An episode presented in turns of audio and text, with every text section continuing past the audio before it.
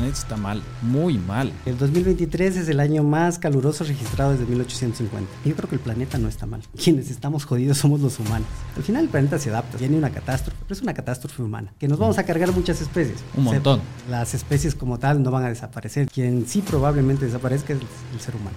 Los glaciares se están derritiendo, los osos polares y los pingüinos emperadores están muriendo y ya empiezan a desaparecer ciudades costeras. 510 millones de personas inundándose sus hogares racionamientos de energía eléctrica en Ecuador, 120 delfines rosados muertos en esta sequía. Hoy en el podcast tenemos dos invitados fascinantes, Freddy Ordóñez y Santiago Vaca. Freddy es un visionario en el campo de la energía renovable, conocido por su enfoque innovador en la integración de la tecnología y las políticas para avanzar hacia un futuro energético sostenible. Santiago, por otro lado, es un destacado investigador en la huella hídrica de la generación eléctrica en Ecuador, ofreciendo una perspectiva esencial sobre los desafíos y las soluciones de la gestión de recursos hídricos en la industria energética. Juntos exploraremos las complejidades de la sostenibilidad, la tecnología y el futuro de la energía en nuestro mundo cambiante. Este es el podcast de Charlie Sebastián y ahora amigos les presento a Freddy Ordóñez y Santiago Vaca. ¿Qué tan mal le ven al planeta y bajo qué parámetro podemos definir eso? Mm, bueno, verás, yo creo que el planeta está mal, muy mal, ¿sí? Em, para comentarte algunas cosas, por ejemplo, yo doy la clase de ecología y ambiente en la universidad, sí y no soy biólogo, no soy nada, sino simplemente estudié unas cosas relacionadas, en este caso, con la sostenibilidad. Y hace como cuatro años que comencé a dar esa materia, que además nadie quería darla, es más, era el patito feo. Yo llegué a mí, deme por favor. Les explicaba a mis estudiantes los efectos, por ejemplo, del clima. Y les decía, miren, esto va a pasar de aquí a 10 años. Y les dije a mis estudiantes hace como dos semanas, Hace cuatro años les dije que eso iba a pasar hace 10 años. Lo vimos la semana pasada. Lo vivimos la semana pasada. Se cree que vamos a pasar el 1.5 grados seguramente en estos años que vienen. Momentáneamente no se va a mantener ahí, pero lo vamos a pasar. Y así también es como que decía, por ejemplo, de incendios que no se pueden apagar. Y hace un año, más o menos, en la época eh, de verano que estuvieron en el hemisferio norte, veíamos estos casos terribles. Entonces, cuando comienzas ya a ver, yo les digo, yo, a mí me asusta, porque cuando dices esto va a pasar y después pareces Walter Mercado porque realmente pronosticaste lo que iba a pasar. Nostradamus. Exacto, ahí te, te da una idea de que realmente hay algo que no está bien, algo mm. que no está funcionando. Hablaste de un suceso que pasó recién y que iba a pasar en 10 años. ¿Cuál fue este suceso? Eh, eh, básicamente el límite que nosotros nos habíamos autoimpuesto del 1.5 se pensaba que iba a demorar de 10 a más o menos 15 años. Ya, un paso hacia atrás. ¿Por qué nadie quería dar la clase de ecología? Porque todos somos ingenieros mecánicos en la facultad y cada quien es especialista en su tema. Ahora, yo cuando entré a la universidad, igual estudié energías renovables y ahí teníamos un grupo con el Freddy súper fuerte en energías renovables y yo dije, hay que hacer algo porque a la final, si sigo especializándome en algo preciso, o sea, como decir, te digo una idea, o sea, me hago experto en energía geotérmica, ¿ya? Perfecto, pero ya teníamos algunas personas en eso, entonces yo pensé, ¿qué más puedo contribuir? Entonces me fui a un grupo multidisciplinario, es decir, que trabajé con biólogos, con sociólogos, con ambientalistas, con ciencias ambientales, o sea, un grupo así, y me dediqué a estudiar impacto ambiental y sostenibilidad. Entonces, para mí era algo que ya lo venía manejando. Y llegué y nadie quería darlo porque obviamente era un tema que hablan de ecosistemas, por ejemplo. Hablan de eh, cadenas tróficas, es decir, quién se come a quién, o sea, el circo de la vida, si quieres ponerlo como un ejemplo. Y entonces, en ese sentido, yo venía con un trasfondo un poco más eh, adecuado, no adecuado, sino como que más cercano a ese tema. Y obviamente hay, por esa razón yo dije, bueno, nadie la quiere coger, yo, yo la cojo, ¿sí? yo la cojo tranquilamente. Pero ahora, si hablamos de eso, el pensum no está para que yo les enseñe cosas como eh, desarrollo sostenible, por ejemplo. Eso yo, le, yo les doy de gratis. O sea, lo que me dice el pensum que les enseñe es hasta problemas ambientales. Y es contaminación y cambio climático. Y de ahí el resto todo lo que tiene que ver con ecología.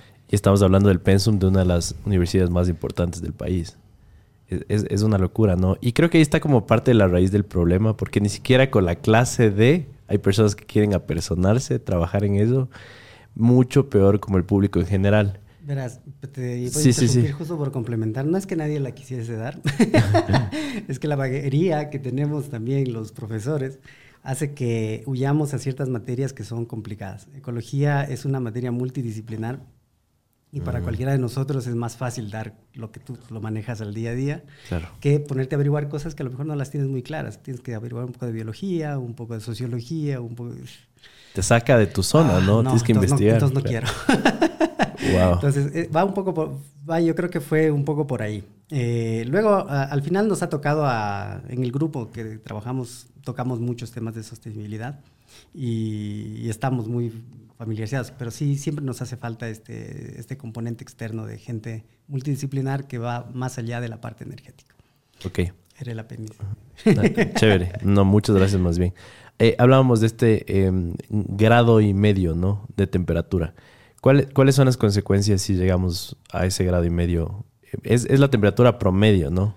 La temperatura promedio del planeta, sí. Ok, ¿actualmente estamos en qué temperatura? Más o menos bordeando... Eh, depende, depende. El, 2023 es el año más caluroso registrado desde 1850. Eh, ya, oficial, porque lo hicieron una calculación. Lo hicieron oficial hace como una semana. Eh, tuvimos un incremento de 1.43, me parece que fue, pero es el año más caluroso. Estamos muy cerca ya del límite. Luego, eh, el 1.5 es, un, es una cosa, es, es, una predicción. Entonces, no es un, un, valor exacto. O sea, no es que en 1.49 estamos bien y en 1.51 ya es la catástrofe. Es simplemente un, un rango, un referencial que a partir de ahí todo, todo ya es irreversible. Ahí eh, no, no podremos hacer nada. Complementando un poco la idea que daba, más bien contraponiendo un poco a la idea que daba Santiago, eh, cuando tú preguntabas si el planeta está mal, yo creo que el planeta no está mal. Quienes estamos jodidos somos los humanos.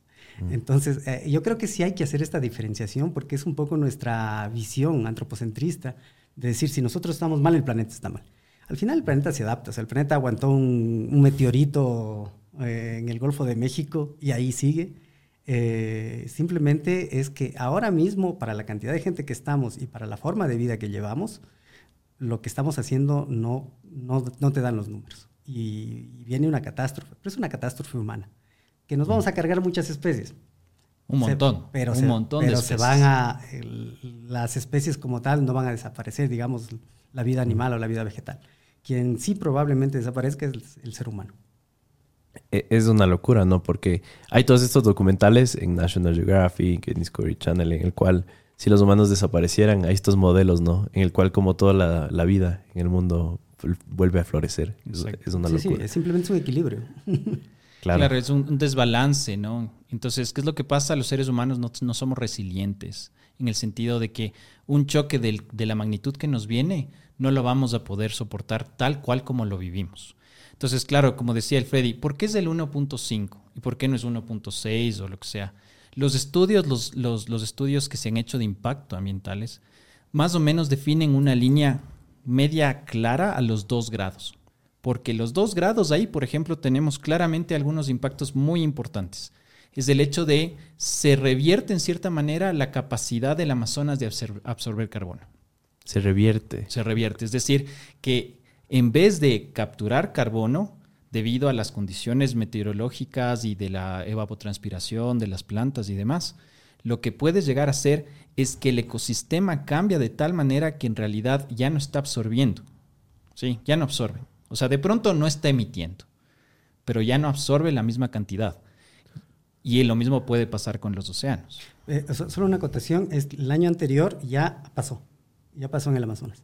Es el primer año registrado en donde eh, dejó de absorber carbono, justamente por la sequía que estamos atravesando. Estamos ahorita en una de las sequías más grandes en la cuenca amazónica. Y simplemente, claro, el bosque húmedo está dejando de ser húmedo y en este momento pues está dejando de crecer, está ahorita en stand-by esperando la lluvia, ¿no? Y en ese momento deja de absorber carbono. Claro, porque entiende estas iniciativas, por ejemplo, carbono neutro o carbono negativo. Negativo es obviamente absorción, en este caso neutro es que no, aporta ni, ni, reduce. Pero en este caso me estás diciendo que los bosques, que son el pulmón del planeta, como los conocemos, ya no están absorbiendo el carbono. Claro. Sí, totalmente. El, Amazonas, sobre todo, que es el gran pulmón. Ese es el más grande, ¿no? Ahora, a partir de los dos, o sea, sí puede suceder de vez en cuando, pero a partir del dos ya es irreversible. Es decir, ya no va a poder un, momento, porque ahorita Freddy dijo que esperan las lluvias. Y sí, llueve y se regresa a esta cuestión. Pero a los dos grados se estima más o menos las personas que hacen clima, que es el punto neurálgico y que vamos a tener ese, ese problema. También hay, se han hecho estudios de que establecen que, por ejemplo, la Tierra, a más o menos a, los dos grados, va a tener menos posibilidad de absorber nutrientes. Entonces, lo que quiere decir que, sobre todo en algunas partes de África, ya se está establecido que va a haber un problema de que la tierra no es fértil y entonces van a comenzar a decaer los, las, producciones agrícolas. Y entonces, por eso el planeta dijo en el COP, hace muchos años, dijo, ¿saben qué? Pongamos un 1.5 y tenemos esos 0.5 como de... De margen de error. exacto, exacto. Porque claro, a la final, igual yo les comento a mis estudiantes, por más de que digamos ya ahorita dejamos de, de eh, eh, emitir lo que sea, por la inercia que ya tenemos de las emisiones, vamos a seguir elevando la temperatura un, un, poco más todavía. No es como que simplemente dejamos y, baja la temperatura. ¿no? ¿Cuáles son eh, catástrofes naturales muy puntuales que podrían suceder si este escenario se da, el de aumentar la temperatura? Em, no, no es necesario predecir, hay que contar más bien lo que está pasando. ¿no? Eh, los glaciares se están derritiendo, eso es una cosa muy conocida, los polos se están derritiendo, los osos polares y los pingüinos emperadores están muriendo porque no tienen eh, fuentes de alimentación en el caso de los osos polares, eh, lugares de anidación en el caso de los pingüinos emperador. Y, y, tienes cosas como previsibles, que ya empiezan a desaparecer ciudades costeras.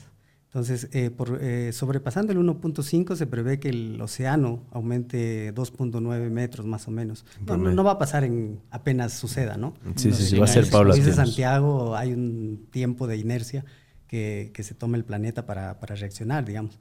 Eh, con 2.9 metros estamos hablando de 510 millones de personas que se ven inundándose sus hogares. Entonces, esto ya está pasando racionamientos de energía eléctrica en Ecuador, esto es cambio climático.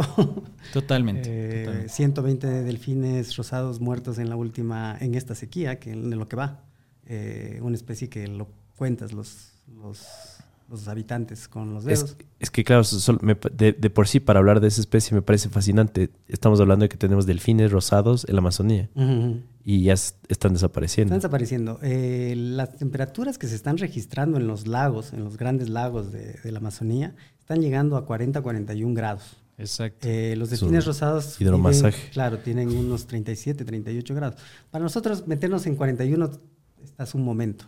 Claro, no, puedes, vivir, ahí. Claro. Entonces tú sales afuera y te refrescas, pero ellos no pueden, se mueren. Wow, e, e, es impresionante. Y ustedes que están como más al día en lo que se está haciendo al respecto, más bien, no sé si podemos hablar por, un por un lado de los ejemplos muy buenos de iniciativas de empresas, gobiernos que están trabajando arduamente por tratar de abordar este tema y más bien cuáles también son los esfuerzos que son insuficientes, ¿no? Por, por abordarlo algunas cosas, eh, por ejemplo, yo te podría comentar, eh, podríamos dividir las acciones en adaptación y en mitigación. Entonces, mitigación es tratar de evitar las emisiones a como se dé lugar, de tal manera de que logramos evitar llegar al 1.5 o al 2. Y adaptación se enfoca básicamente en aumentar nuestra resiliencia, es decir, ok, se va a inundar, ¿qué vamos a hacer? Entonces, hagamos las carreteras más elevadas, hagamos toda esta nueva innovación que es la arquitectura flotante, ¿no? que básicamente es bastante conocida ahora para este tipo de adaptación, que es casas en las cuales están en, el agua y por lo tanto no importa si estén un metro o dos metros más arriba. Que entiendo que en Asia, en Europa son prácticas bastante comunes, pero tal vez aquí no he escuchado, por ejemplo. en Latinoamérica es como sobre todo en Ecuador, creo, bastante raro, ¿no? Es súper raro. Ahora, en, dentro de estas dos, o sea, uno podría pensar, ok, ¿cuál es mejor? Entonces, a la final, las dos tienen que complementarse. ¿Por qué?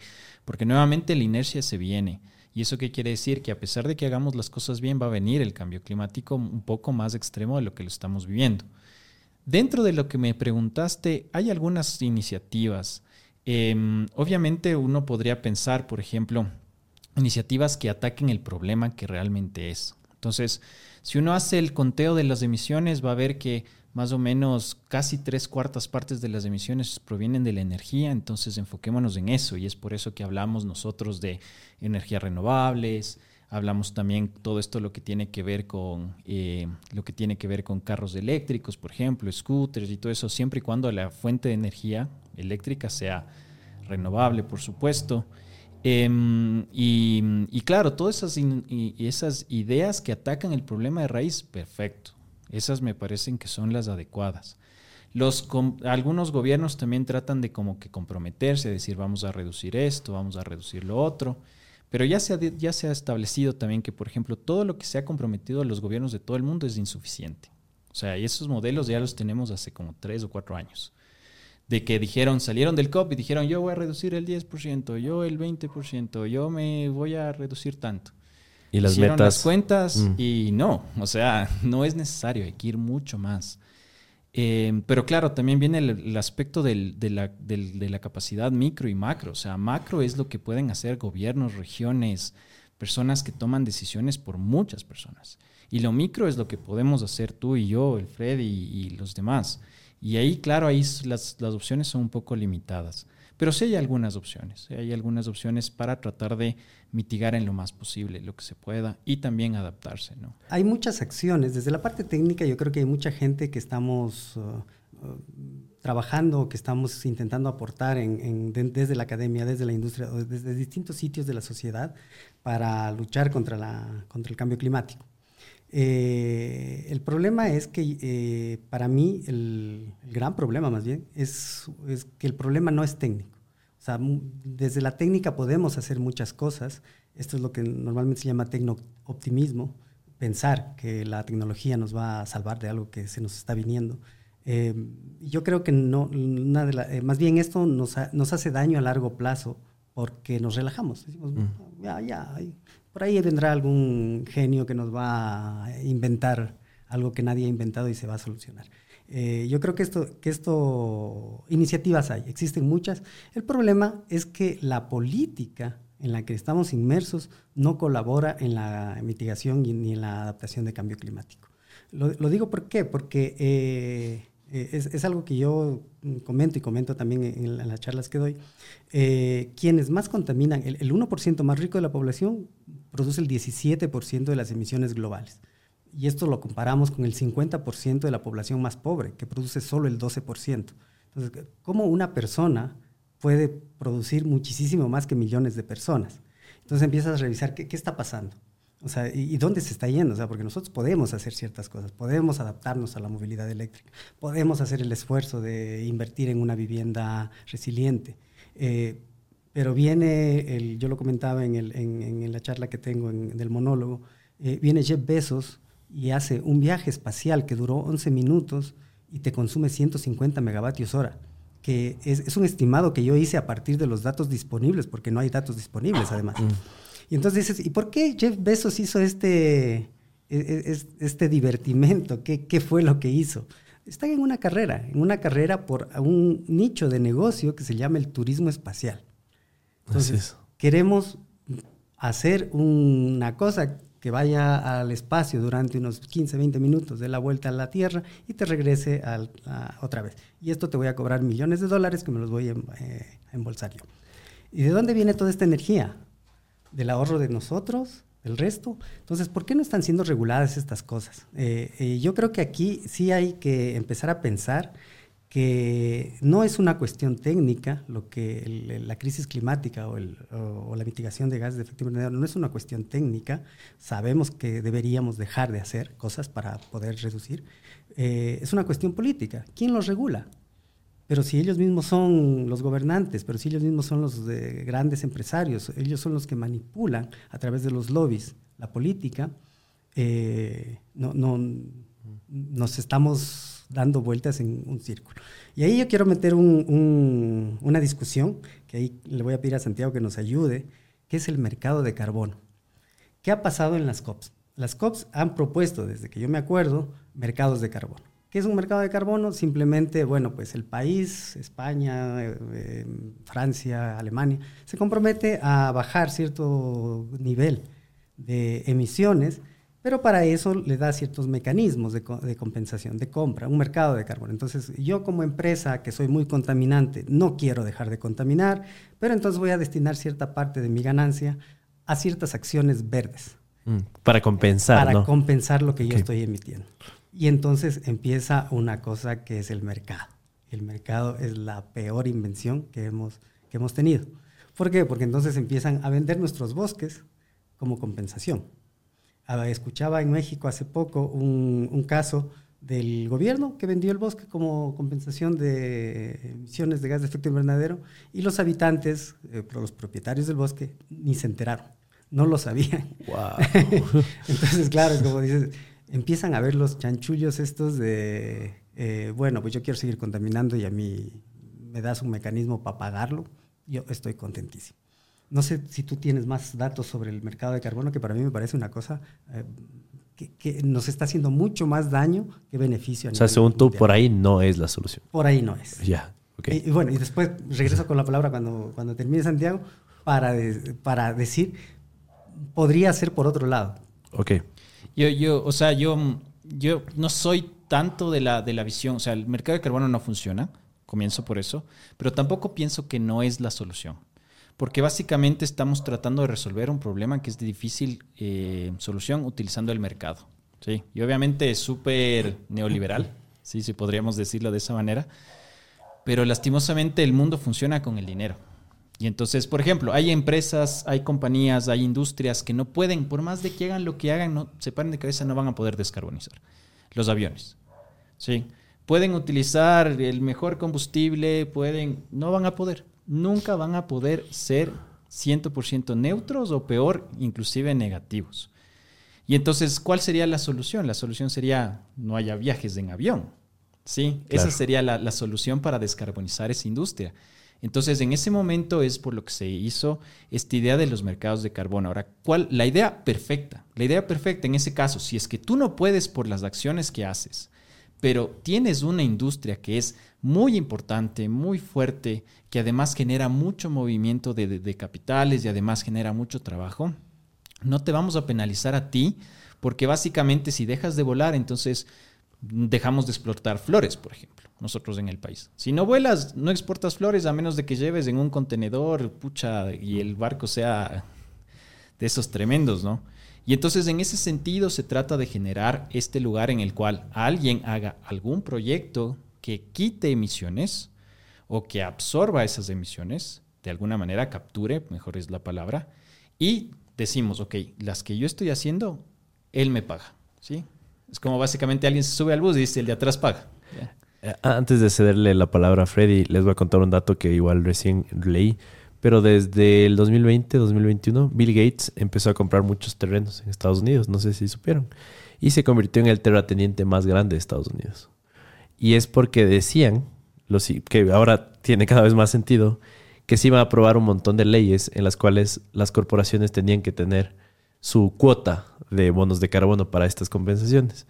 Y que la ley va a ser aprobada de una forma en la cual a veces uno solo con tener terrenos que estén cosechando, que no se estén, bueno, y no sé las, la parte de los detalles, pero esto ya va a ser una compensación de carbono, el tener. Exacto. Y debido a que ahorita hay una industria que está requiriendo muchísima energía y va a hacerlo mucho más, que es la de inteligencia artificial, eh, está generando, o sea, la cantidad de, de, kilo, de megavatios que necesita para alimentar estos servidores superpotentes es tan alta que obviamente ya se adelantó a la jugada, por así decirlo. Todo para no pagar impuestos. O sea, cosas así, ¿no? Una locura. Entonces, regresando a los bonos de carbono, siento que hay industrias de las cuales no hay otra, por lo menos, solución previsible, ¿no?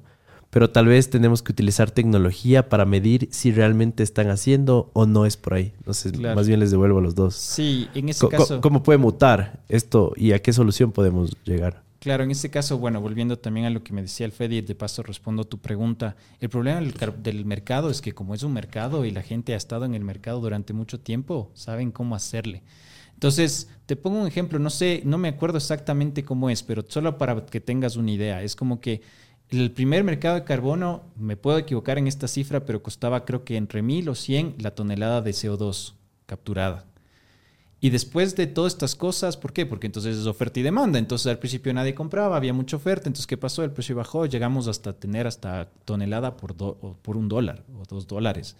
Entonces, claro, ahí se desvirtúa toda esta situación porque, claro, puedes contaminar lo que sea y vienes a pagar muy poquito, porque la idea de un mercado de carbonos es doble, es que puedas compensar y que si quieres seguir emitiendo, te cueste un montón para que deje de ser... Em, en este caso, una fuente de ingreso. Entonces, si es que yo irme en mi carro de aquí hasta la universidad, que estamos medio cerca, me cuesta más que irme en el scooter o caminando, entonces simplemente no lo voy a hacer, por más de que esté lloviendo o por lo que sea. Entonces, nuevamente es la cuestión del dinero. Pero ¿cómo sucedió? Como se hizo esta cuestión, primera, el problema es que se, eh, se, se, dañó el mercado, básicamente. La segunda, que no hay una agencia internacional que pueda certificar estos certificados de carbono, valga la redundancia. Y hay algunos... Eh, Son actores privados, ¿no? Los que están como emitiendo... Exacto. Estos certificados, por así decirlo. Y entonces, claro, entonces, por ejemplo, dice Freddy, nos contó esta historia de lo que pasó en México y también pasa en muchos lugares. Entonces, tengo un bosque, listo, entonces, ok, ese bosque va a descarbonizar esta industria, ¿cuánto me vas a vender? Ok, te voy a dar tantos miles de dólares al año porque mantengas ese bosque, pero me doy la vuelta y le vendo a otro el mismo bosque. Y es porque el uno está certificado por una empresa y el otro por otra empresa. Y eso no es todo. También ahí viene otro problema que hemos tenido conversaciones también con el Ministerio del el Mate. Y es, ese bosque de pronto estaba dentro del inventario del país. ¿Sí? Entonces, el país firmó un convenio que dice, voy a descarbonizar tanto. Y ese bosque estaba ahí. Pero en cambio, como es mío privado, yo le vendo a una empresa, ya no le puedo volver a contar. Entonces, hace un doble, además de que se cuenta dos veces, puede ser también un perjuicio para el país porque no cumple lo que prometió que iba a hacer. Claro, y luego, y luego lo que pasa es que se convierte en una licencia para, para, contaminar. O sea, más bien es eso, ¿no? Se tergiversa completamente la industria, el mercado, como dicen. Y más bien es como, ah, ahora ya puedo contaminar más. Sí, simplemente pasas la responsabilidad hacia otro lugar, hacia otra persona. Eh, y normalmente quienes son los que tienen que apechugar, digamos, o hacer el esfuerzo, es quienes más lo necesitan, ¿no? Si es que yo soy una persona pobre y tengo que hacer el esfuerzo que tenga que hacer para bajar los niveles de carbono en mi empresa o en lo que sea, mm, le doy el certificado a, la gran empresa para que siga contaminando. Es, es, más bien sigue la misma lógica neoliberal que en la que vivimos, que es mm, los de abajo son los que pagan, los de arriba Completamente. Claro, y, es, y es, un, es un círculo vicioso, ¿no? Porque no solo es el, el vender por, a dos personas diferentes, sino que también es de alguien más, a veces es yo que sé, de una población indígena. Sí, es, eh, justamente lo que te comentaba de, este bosque, que, es lo que dices. como país yo puedo decir, bueno, voy a, me comprometo a mantener el, el, área del Amazonas.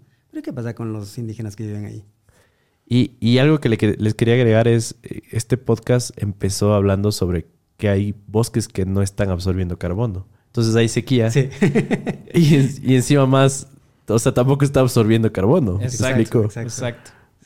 Es que eso del mercado, en la final también llega a ser muy teórico, porque claro, cuando nos enseñan a nosotros a calcular cuántas hectáreas de bosque necesitas para descarbonizar, estamos utilizando una fórmula, bueno, en cierta manera es semi-empírica en el sentido de que básicamente crece tanto promedio que tiene estas características y básicamente estamos transformando el CO2 en glucosa que utilizan, en este caso, bueno, en lo que genera los árboles cuando hacen la fotosíntesis.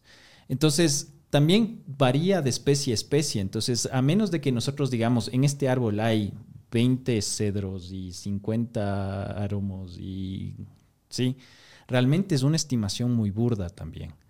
Y por lo tanto también resulta ser bastante complicado cómo mejorarle. Entonces, volviendo a lo que me preguntaste, ¿cómo se podría mejorar? Se podría mejorar de muchas maneras. O sea, una agencia internacional que se dedique a certificar este tipo de cosas que se hagan mediciones en sitio. Yo tenía colegas cuando estaba estudiando el doctorado que hacían mediciones de emisiones, de, o sea, mediciones de emisiones, que se iban, por ejemplo, a sitios donde en Holanda están con esta nueva idea de dejar inundar ciertas, ciertas áreas. Ya dijeron, bueno, hemos luchado mucho con el mar, dejemos que regresen, pero eso generaba más emisiones. Entonces, se puede medir realmente para determinar cuánto es la cantidad real que se está absorbiendo o que se está emitiendo. Y sobre todo, generar tal vez con un tipo de inteligencia artificial y sobre todo con... Eh, remote sensing, por ejemplo, el hecho de ver que esos, esas áreas que ya están protegidas no se des... O sea, porque al final, si es que tú eres una empresa y tienes un eh, bosque en Camerún, pucha, no, no has ido a ver ese lugar nunca en la vida, ¿sí? Mm. Pero entonces puede ser que te das la vuelta y ya le cortaron medio bosque. Entonces, ese tipo de cosas se podrían hacer para tratar de mejorar todavía el, mercado de carbono. Wow, es, una locura. Y solo, y solo como para fortalecer dónde está como el problema realmente, entiendo que este discurso de que todos podemos hacer algo al respecto eh, ha ido cambiando, ¿no? Tú mismo, Freddy, en, tu charla explicaste cómo el ir en bicicleta, el no comer carne, algunos hábitos muy como individuales pueden aportar, pero no es suficiente, porque mi, mi, viejo, me acuerdo claramente, en los 90 me decía, apaga la luz, era porque se afectaba su bolsillo. Luego en el 2000 ya cambió, el planeta se está muriendo. Pero ahora es como apagamos y, mis padres viven en Patate, es un pueblo aquí en, Ecuador que tiene 10.000 habitantes. O sea, si apagaran todos todo el año, es lo mismo que un viaje de un multimillonario de un país a otro. Totalmente, Es una locura. Eh, cuando hablábamos del mercado de carbono, eh, para mí la gran falla del mercado de carbono es que perpetúa el modelo económico en el que nos desenvolvemos. Y, es lo que yo te contaba hace un momento. Quienes pagan la factura al final son las bases, son, son los más pobres. Entonces, eh, un, eh, un, problema es que justamente pasa eso, ¿no? O sea, la responsabilidad climática está también siendo repartida entre los más pobres. Apaguemos la luz, pero apagar la luz no significa nada frente a los, a los grandes consumos que tenemos en, en, otros sectores, ¿no? Eh, y, y, ahí yo sí pienso, y bueno, y no, no es mi idea maravillosa, es una tendencia también de muchos pensadores, que, que opinamos que deberían haber regulaciones directas. O sea, tenemos que empezar a repensar para qué hacemos las cosas. Y, justamente Santiago habló hace un momento del, sector de la aviación. El sector de la aviación es uno de los sectores más contaminantes. Y ahí entonces deberíamos preguntarnos, ¿y para qué lo usamos? ¿no? Resulta que en el sector de la aviación, la mitad de la contaminación que tiene el sector de la aviación son jet privados. ¿Es necesario los jet privados? Claro, para nada. Entonces nos empezamos a preguntar, ¿es, ¿es necesario? ¿Y si regulamos los jet privados? ¿Qué pasaría? Pero los regulamos directamente. Porque ¿cuántas personas viajan en jet privado? Entonces las podríamos contar. Entonces son contables. Y luego en la otra mitad del sector de la aviación, que es eh, los vuelos comerciales, vuelos comerciales y vuelos de carga. Los vuelos comerciales, la masificación, esta democratización del viajar de un día para otro a Tailandia a hacer turismo sexual, eh, ¿es lógico? ¿Es deseable para el planeta?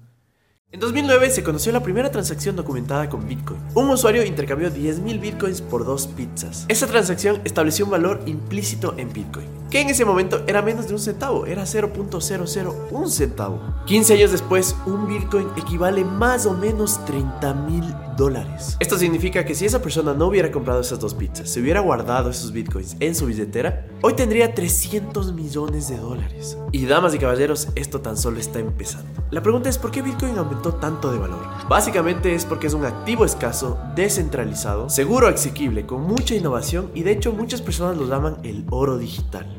Además de este contenido, quiero contarte que tenemos nuestra propia comunidad de cripto, que se llama Crypto Savvy, en la que hablamos sobre noticias, tecnología y nuevas y diferentes formas de generar ingresos a través de la blockchain. De hecho, no solo con Bitcoin, sino con las más de 14.000 criptomonedas que existen en la web 3.0. Así que te invitamos a que te suscribas a nuestro canal de YouTube. Nos puedes encontrar como Crypto Savvy en todas las redes sociales y así tú puedes aprender más sobre esta tecnología y puedes generar ingresos y acercarte más a esta tan ansiada libertad financiera.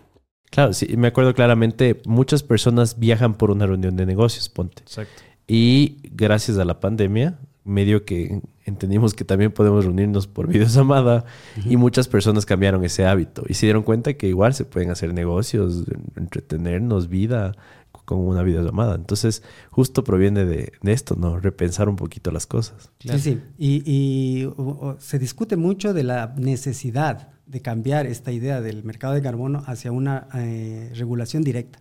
Es decir, ir por sector por sector y regularlo de forma directa. Es decir, bueno, eh, si tú eres un país o eres una persona y usas jet privado, tienes derecho a un vuelo al año o a dos vuelos al año. Te apañas.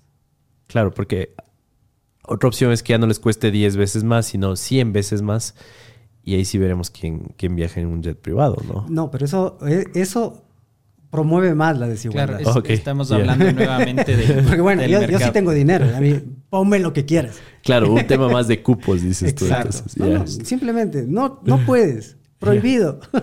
es lo que se llama el cap and trade y se ha hablado bastante ya. O sea, por ejemplo, nosotros no tenemos muchos ejemplos de cap and trade, pero en la antigüedad y en todo lado es como que tenías derecho a un pan al día, o sea, me, invento, ¿sí? es decir, entonces, básicamente es esta idea de que todos los seres humanos tengamos una capacidad de emisiones al año. Y tú decides en qué te... como una moneda, básicamente, como una mesada. Y entonces, claro, ahí obviamente si ya tienes una, limitado, una limitación, entonces vas a poder escoger qué haces. Pero ahí yo tengo un problema con ese pensamiento que yo creo que va a solucionar el que dice Freddy, y es que bajar el estilo de vida es fregadazo, o sea, es súper fregado. Y yo les pongo esta, este mismo ejemplo, les pongo a mis estudiantes. ¿Cuántos de ustedes están estudiando para tener un carro propio? la más de la mitad alza la mano. Claro. Yo les digo, ahora, ¿cuántos de ustedes no quisieran tener un Maserati? O sea, un Ferrari. O sea, si yo les digo ahorita, verán, van a irse de gerente de Petroecuador ya y tienen toda la plata del mundo para que ustedes puedan comprarse un Maserati en tres años. Y todos alzan la mano. Y es nuevamente, ¿por qué? Porque toda nuestra sociedad... De gerente de aduana se gana más. toda nuestra sociedad está en función de eso.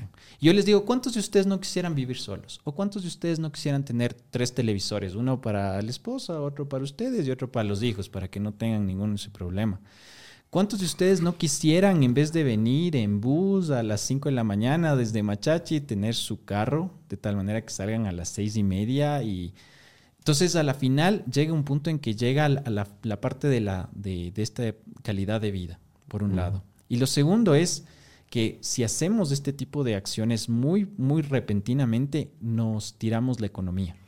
Porque claro, es básicamente, digamos, ok, eh, hay algunas industrias que podemos decir, esto no tienes que hacer. Esto está muy contaminante, genera muchas emisiones, no vale la pena. Nos ponemos un ejemplo. Decimos nosotros ahorita, esto del subsidio de los combustibles es terrible para las emisiones.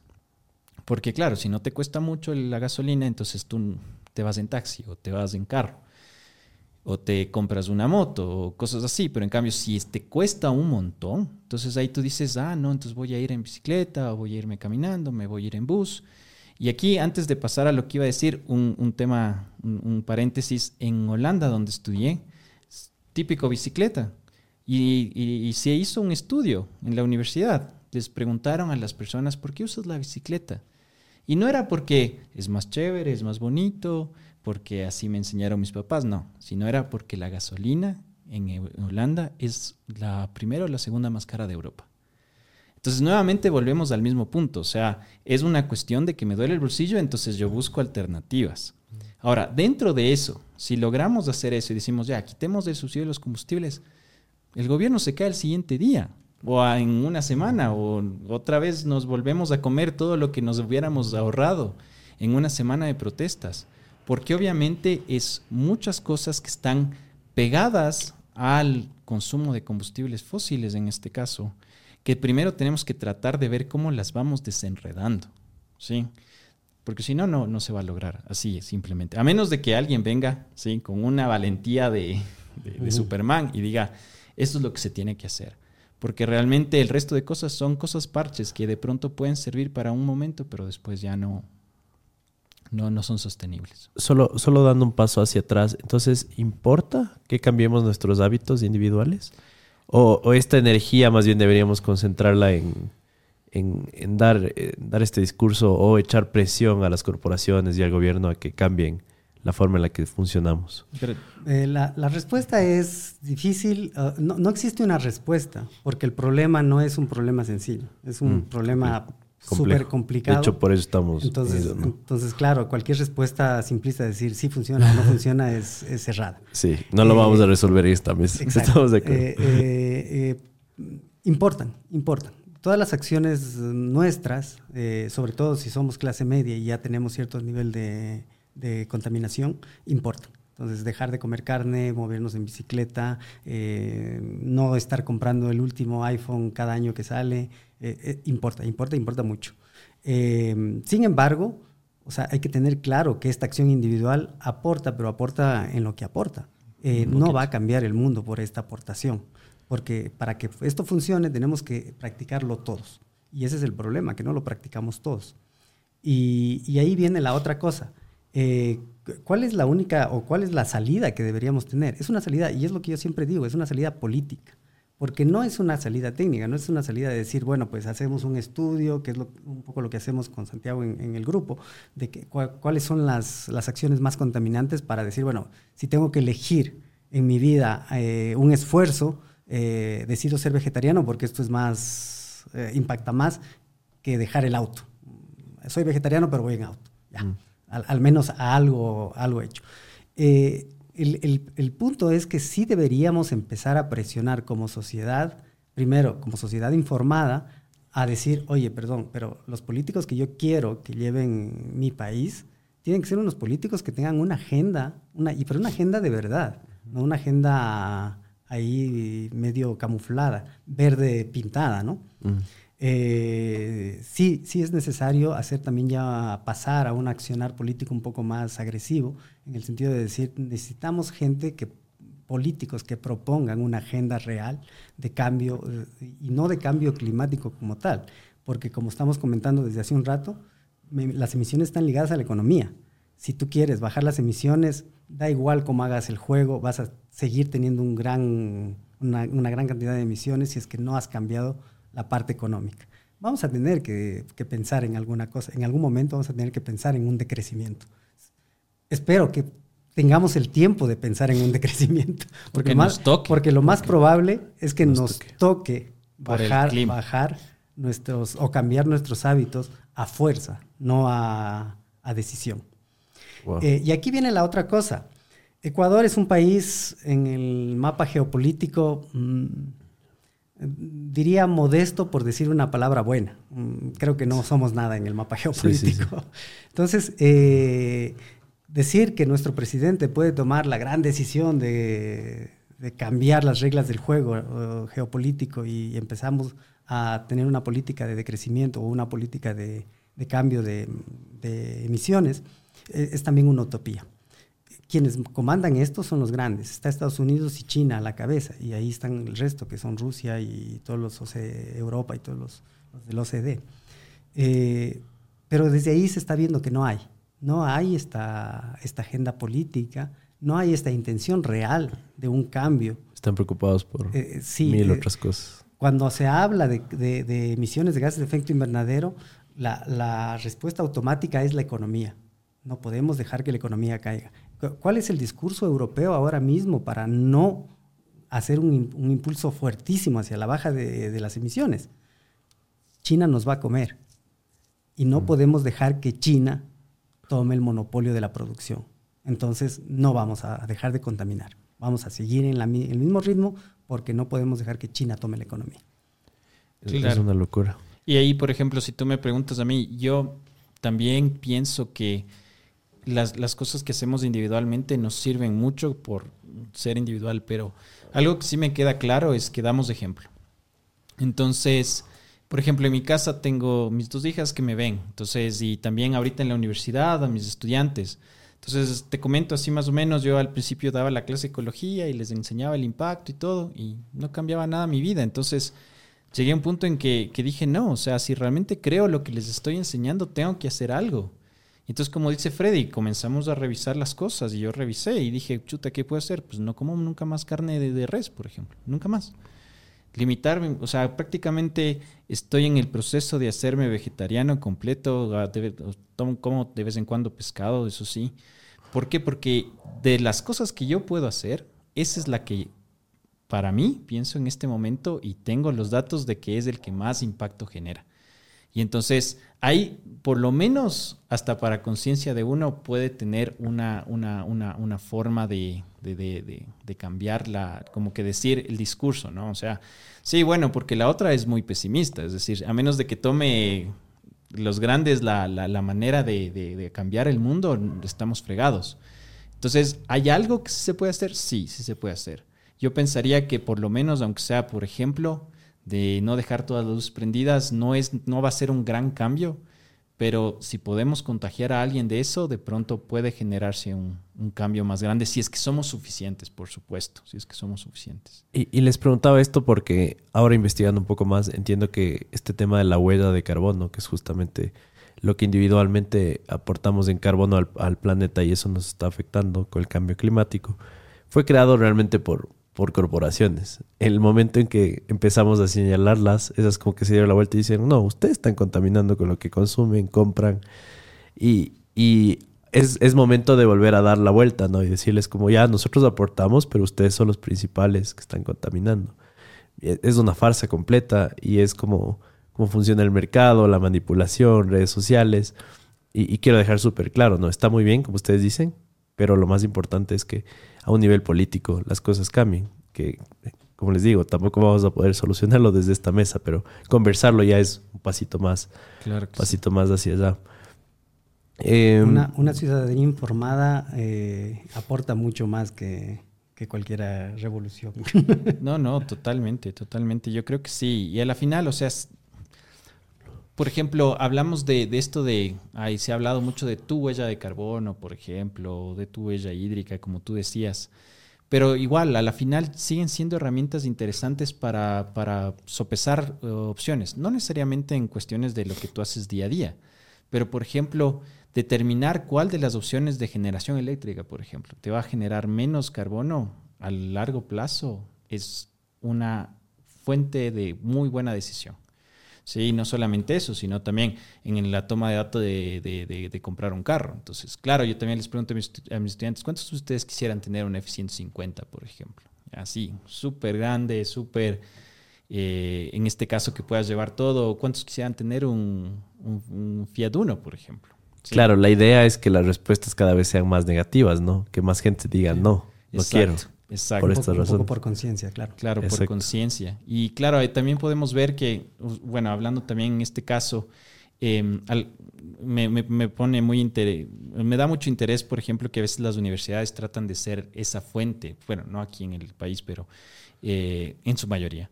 Pero, por ejemplo, allá en Europa, entonces, básicamente la universidad en donde yo estudié allá en Holanda dijeron, ok, si puedes llegar en, en tren, te vas en tren, no importa que te demores tres días ¿sí? Pero te vas en tren, no te vamos a pagar boletos de avión.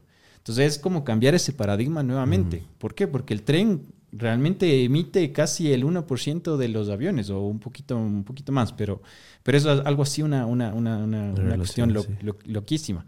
O la otra, comenzaron a decir, em, vamos a ir cambiando los, los, los bares, o sea, bueno, no los bares, pero las tiendas donde, los eh, restaurantes de la, dentro de la universidad. Y ahora, este restaurante solo da opciones vegetarianas y veganas. Y el próximo año, este también. Y el próximo año, este también. Ahora, yo lucho para que aquí en las universidades de aquí tengan una opción vegetariana. O sea, imagínate, también digo, o sea, si de repente decimos todos los, los, los restaurantes de la Politécnica ahora se vuelven todos vegetarianos, pucha, se cae el rector al siguiente día. sí. Pero claro, son, son formas de tratar de generar un cambio así desde, desde cosas chiquitas que después se puedan replicar en cosas más grandes. ¿sí? no, no, sé si votarían al rector si quitas la carne o quitas el arroz. Yo creo que van por el mismo, van por el mismo camino. Sí, sí, por ahí va. las poliburgers. Eso no creo que les puedan eliminar jamás. eso, es privado, eso no se puede tocar. Eh, un tema muy interesante que tocaste tú, Freddy, hace un momento es el tema del decrecimiento, ¿no? Siento que la sociedad, y, es impresionante, yo abro mi Instagram, por ejemplo, y todos vemos con, alcanzando algo más materialmente la vida. Que se fue al viaje tal, que compró un carro más grande, una casa más grande, que está comiéndose un buffet. Entonces, como todo es más crecimiento, crecimiento. Y, y siento que ahora justo hay iniciativas en Europa, por ejemplo, de personas muy contadas, pero que quieren vivir en una casa pequeña. Una casa que y, por logística empiezas a pensar y dices, bueno, una casa pequeña es más fácil de limpiar. Una casa pequeña me permite eh, tener una vida más simple, más, más austera. Entonces, tal vez es buena idea, incluso si quiero ahorrar. ¿Me explico? Entonces, yo siento que hay que repensar muchísimas cosas, ¿no? Eh, pero justamente desde una perspectiva económica, política, ver todos estos índices que empiezan a bajar no es buen negocio, es impopular. Es re impopular. Y sobre todo en los países del desarrollo, porque usualmente el crecimiento económico significa también personas que sacas de la pobreza. Bien o mal, hay un montón de inequidad. Eso sí, siempre, siempre hay inequidad. Y depende del sector. Por ejemplo, em, estábamos hablando hace un poco de, de, meses que el país parecía que iba a crecer el 3%, pero eso no se había traducido necesariamente en empleos y era básicamente porque había crecido el comercio y no, por ejemplo, la construcción. Okay. Y era porque la construcción genera un montón de trabajo, porque obviamente necesitas un montón de personas para construir la casa. Y perfecto. Ahora, si nosotros nos ponemos a ver, y le puedes preguntar al Freddy que sabe más que yo, pero una construcción en ese sentido genera muchísimo más emisiones y gasto de recursos y, y todo. Entonces, claro, volvemos al punto de que, por supuesto, crear estos megos edificios puede darte un montón de empleo y puede generar una, o sea, puede dinamizar la economía un montón pero viene la contraparte que es, ah, de pronto no necesitas tener un mega edificio, de pronto necesitas tener solamente vivienda digna, de que sea bien hecha, pero obviamente ya viene el otro punto. Entonces, claro, no tienes trabajo, no generas, eh, en este caso, más eh, movimiento del dinero y también generas estos problemas sociales. Entonces, eso también es una de las discusiones que se da en los COPs y en esta cuestión y es a los países desarrollados, los países que en vías de desarrollo les dicen, oigan, pero ustedes contaminaron todo lo que pudieron y es más, lo que estamos viviendo es culpa suya. Y ahorita están hechos los que no nos dicen nada, pues obviamente, porque ya contaminaron, ya se desarrollaron y ahorita no importa si crecen al 1 o al 2%, porque ya tienen desarrollada su industria.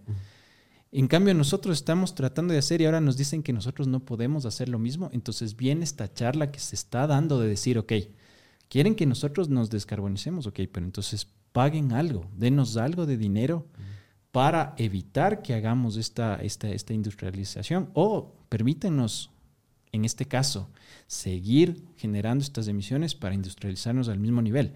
Pero nuevamente vamos al mismo concepto y es que queremos que el mundo siga siendo igual, es decir, que todos estemos en el mismo nivel, que todos tengamos la misma característica de gastos, de, de, de fuentes, como tú dices, o sea, que todos tengamos la posibilidad de, viajar o de comernos un buffet o, de estar en un lugar o en otro. hay, una, mm, hay una línea de pensamiento que no, es, no es muy grande, evidentemente, eh, pero ya se habla bastante de las políticas de decrecimiento. Entonces, básicamente sí significa, es un cambio radical, es totalmente eh, opuesto a, lo que nosotros venimos pensando toda la vida, de decir qué es economía, qué es buen vivir, qué es eh, calidad de vida. Entonces, es, eh, porque todo, la calidad de vida la tenemos súper asociada al poder adquisitivo. Entonces, si yo tengo un súper buen salario, tengo una buena calidad de vida. No, y aparte el éxito. claro, puede ser un desgraciado, puede ser un llorar todas las noches, pero tengo un salario que me... Pero estás llorando en tu Ferrari. Exacto. Entonces, eh, esta, esta idea de seguir creciendo toda la vida es, es la idea que nos viene, es la, es la política keynesiana, es decir, eh, recursos, los recursos son infinitos y el crecimiento entonces también sigue siendo una línea infinita. Y en el momento que bajas, estás mal estás mal. Y esto se traduce no solamente a nivel de país, sino a nivel ya también del día a día, ¿no? ¿Por qué nos venden tanto celular? ¿Por qué nos venden tanta red social? ¿Por qué, o sea, cuál es el negocio de Tinder? El negocio de Tinder son los millones de suscriptores. No, no, no tendría sentido con dos, cuatro, cinco, seis. Entonces, eh, y claro, ¿qué es lo que quiere Tinder? Más, más suscriptores. Todo el planeta todo el planeta si es posible y si tenemos vida extraterrestre, traigámoslos también porque necesitamos más. Y esta idea es súper es perjudicial porque lo, que simplemente lo que dices, tienes unos recursos, o sea, te da igual los recursos. Necesitas crear una cosa de valor que puede ser inexistente, como es el Tinder, no es tangible, pero que te genera muchos ingresos. Entonces, las políticas de decrecimiento justamente eh, apuntan hacia allá, hacia, cuestionarte para qué sirve todo, todo este, este estilo de vida que estamos creando, un estilo de vida con demasiadas cosas artificiales que no tienen utilidad mm, real, digamos, dentro de la biología humana, eh, y empezar a decir, bueno, mira, yo no necesito tantas cosas para vivir, necesito un techo seguro, necesito unas vestimentas adecuadas, eh, comer tranquilo, y ya está. Y, es impresionante porque mientras les escucho hablar sobre este tema, me recuerdo desde pequeños, ¿no? Es como eh, alguien tiene 30 años y vive con sus padres y es como, ah, ese maestro es fracasado. Pero digamos que tiene su trabajo y puede aportar a la casa, vives bajo el mismo techo, eres soltero, ¿por qué irte a vivir en un lugar solo? Es como, realmente no tiene mucho sentido, me explico, si es que le ponemos ya en el papel y, repensamos todo. Y, justo ahí este discurso de la misma familia de, ah, es que es un fracasado. Entonces te impulsan a crecer. Y ese crecimiento a veces nos lleva a lugares de los cuales puedes sentirte completamente solo, tienes una cuenta bancaria llena, pero no eres feliz. ¿Estás cansado de tener que utilizar diferentes herramientas para organizar tu vida personal y profesional? Con Notion puedes hacer todo esto en un solo lugar, desde un blog de notas hasta un planificador de proyectos. Notion lo tiene todo. ¿Tienes un equipo? Notion es perfecto para trabajar en equipo. Con herramientas de colaboración en tiempo real, puedes compartir tus ideas y dar seguimiento al progreso de tu equipo en un solo lugar. ¿Necesitas personalizar tu espacio de trabajo? Notion te permite personalizar cada página para que se adapte a tus necesidades. Agrega tablas, listas, galerías y más. Todo en un solo lugar. ¿Quieres estar al tanto de tus tareas y proyectos? Notion te permite establecer recordatorios y fechas límite para que nunca te pierdas algo importante. Notion es la herramienta todo en uno que necesitas para organizarte y ser más productivo. Y ahora tiene inteligencia artificial, que funciona más o menos como ChatGPT, pero con esteroides. Pruébalo hoy y descubre todo lo que puedes hacer. Si te estás preguntando cómo empezar con Notion hoy mismo, te vamos a dejar un enlace como comentario fijado y en la descripción para que puedas registrarte y comenzar a organizar tu vida hoy mismo me callo y permito que sigan viendo este increíble contenido, pero aprovecha Notion hoy mismo. Abajo. Entonces, o sea, incluso es buen negocio por nuestra salud mental, por nuestra felicidad, el ser más austeros, el pensar en el planeta. Sí, bueno, y, hay que verlo también desde el otro lado, desde el lado de la gente que no logró este éxito económico, porque también eres desgraciado y encima no tienes dinero en tu cuenta. Eh, Exacto. y, esas, y, de hecho ese es nuestro, nuestro nicho de, desigualdad social que ha creado todo lo que estamos viviendo ahora mismo en el país, ¿no? Entonces, eh, es esta idea de, de éxito, éxito material, éxito económico, que también ha creado en nuestros niños, en nuestra, en nuestra población, que, que no es rica, que es pobre, eh, un ideal de cómo, cómo gano dinero entonces si es que por las vías normales no lo puedo acceder. La movilidad social, ya sabemos, en Ecuador es casi inexistente, es muy baja. Claro. Entonces, eh, evidentemente tenemos ahí el narcotráfico que está metiéndose por todas partes. Presiento que justo la solución está también por eh, ver qué, qué, métricas les prestamos atención, ¿no? Porque siempre que hablamos de crecimiento, también hablamos del... Está como implícito el crecimiento de la desigualdad, ¿no? Porque no todos somos ganadores. De hecho, la mayoría somos perdedores. Y son estos numeritos dorados con los que nos dejamos de encantar. Pero tal vez si medimos otras cosas, tal vez eh, sea por ahí la solución. Presiento que eso también es como muy importante, ¿no? Sí, hay, pensadores y hay, eh, hay gente que está proponiendo cosas cuando hablamos de calidad de vida. No, tengo los datos, no, no, no lo tengo a mano ni en la memoria, pero sí hay gente que está proponiendo medir la calidad de vida en otros términos, no en términos económicos, no en decir si tienes un auto, si tienes una casa, sino en términos de satisfacción, de, de buena salud, de momentos de ocio, de, de cosas que realmente no necesitas gran cantidad de dinero para obtenerlas, pero sí necesitas tiempo, que yo creo que será una moneda que la, hemos infravalorado y que la desperdiciamos de una manera totalmente irresponsable. Y yo creo que en ese caso, por ejemplo, sí hay algunos indicadores muy interesantes en los objetivos del desarrollo sostenible. Por ejemplo, en términos de la desigualdad, establece que eh, el crecimiento, por ejemplo, no me acuerdo qué ODS es en específico, pero establece uno en el cual por ejemplo, establecemos que vamos creciendo, sí, pero que el crecimiento se haya enfocado en el, porcentaje más bajo de, ingresos de la población. Es decir, que ellos hayan sido los que hayan crecido económicamente. Que su sueldo haya mejorado sustancialmente en relación Eh, y entonces son cosas que sí se pueden medir. Realmente hay cosas muy interesantes dentro de los ODS que a veces nosotros nos llenamos la boca diciendo los objetivos del desarrollo.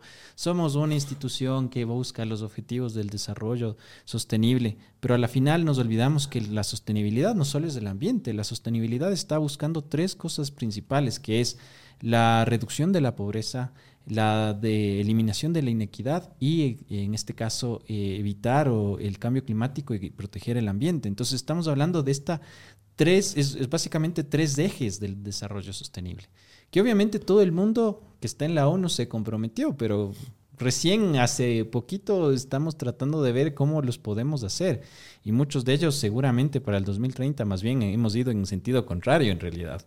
Entonces, obviamente es una buena visión de que si hay indicadores que podríamos enfocarnos no solamente en el PIB, que eso no, no, no te dice nada. Y como decía el Freddy, inclusive hay indicadores de, por ejemplo, podríamos hablar inclusive de, de, servicios ecosistémicos, es decir, cuánto tú tienes, cuánto tú le valoras al parque que tienes en la esquina porque puedes ir y sentarte ahí. O sea, son cosas que no se pueden valorar así a simple vista y no se le podrían poner un... Pero claro, por ejemplo, podríamos decir, ¿cuántos parques por manzana o por hectárea o por kilómetro cuadrado de ciudad tienes? ¿Sí? Y ahí también podemos ver esta parte de inequidad. ¿Por qué? Porque usualmente las personas que tienen mucho dinero viven en lugares donde tienen una gran componente de áreas verdes, áreas de recreación, lugares. Exacto. Que las personas que viven usualmente en lugares eh, donde, tienen menores ingresos, porque obviamente iban a tener menos parques, seguramente están más hacinados por el hecho de que eh, las, inclusive los permisos del municipio son como que un poco más liberales o no, no existen muchos. Entonces, a la final llega un punto en el cual dice, sí hay indicadores. O sea, si quisiéramos, como, como comentó el Fred, si quisiéramos ponernos a cambiar realmente la sociedad, lo podríamos hacer con indicadores medibles. ¿Cuál es el problema? La parte política. Porque nuevamente lo que se está tratando de hacer siempre por ejemplo, con esta idea de la economía circular o la economía ambiental, es subir, seguir creciendo como lo estamos haciendo de una manera que sea sostenible. Y es un poco difícil. O sea, yo diría es casi imposible, pero sí se podría en algunos casos mejorar, por supuesto. Eh, eh, esperemos que así sea. Eh, entiendo que son expertos en, calcular las diferentes cosas que hacemos día a día y cómo afecta esto ¿no? al cambio climático. No sé si nos pueden dar como una pasada por, por todas las cosas que hacemos diariamente y que aportan a la contaminación de este planeta. Y que, podríamos ir quitando de esa lista. Ya es un tema opcional, pero entiendo que tú eres eh, te estás volviendo vegetariano, Freddy anda en bicicleta, no sé qué, otras cosas que a veces no estamos ni enterados podemos hacer. Eh, pues en, términos de impacto... nos tomaste la lección. hubiéramos traído la lista. Pero verás, de, lo que puede ser, esto va a depender muchísimo y es algo que estamos tratando de incorporar en nuestros estudios, va a depender también del cuartil, bueno, en este caso, de la, del tipo de, de vida que tienes en función de tus ingresos, básicamente, o en el lugar donde vives.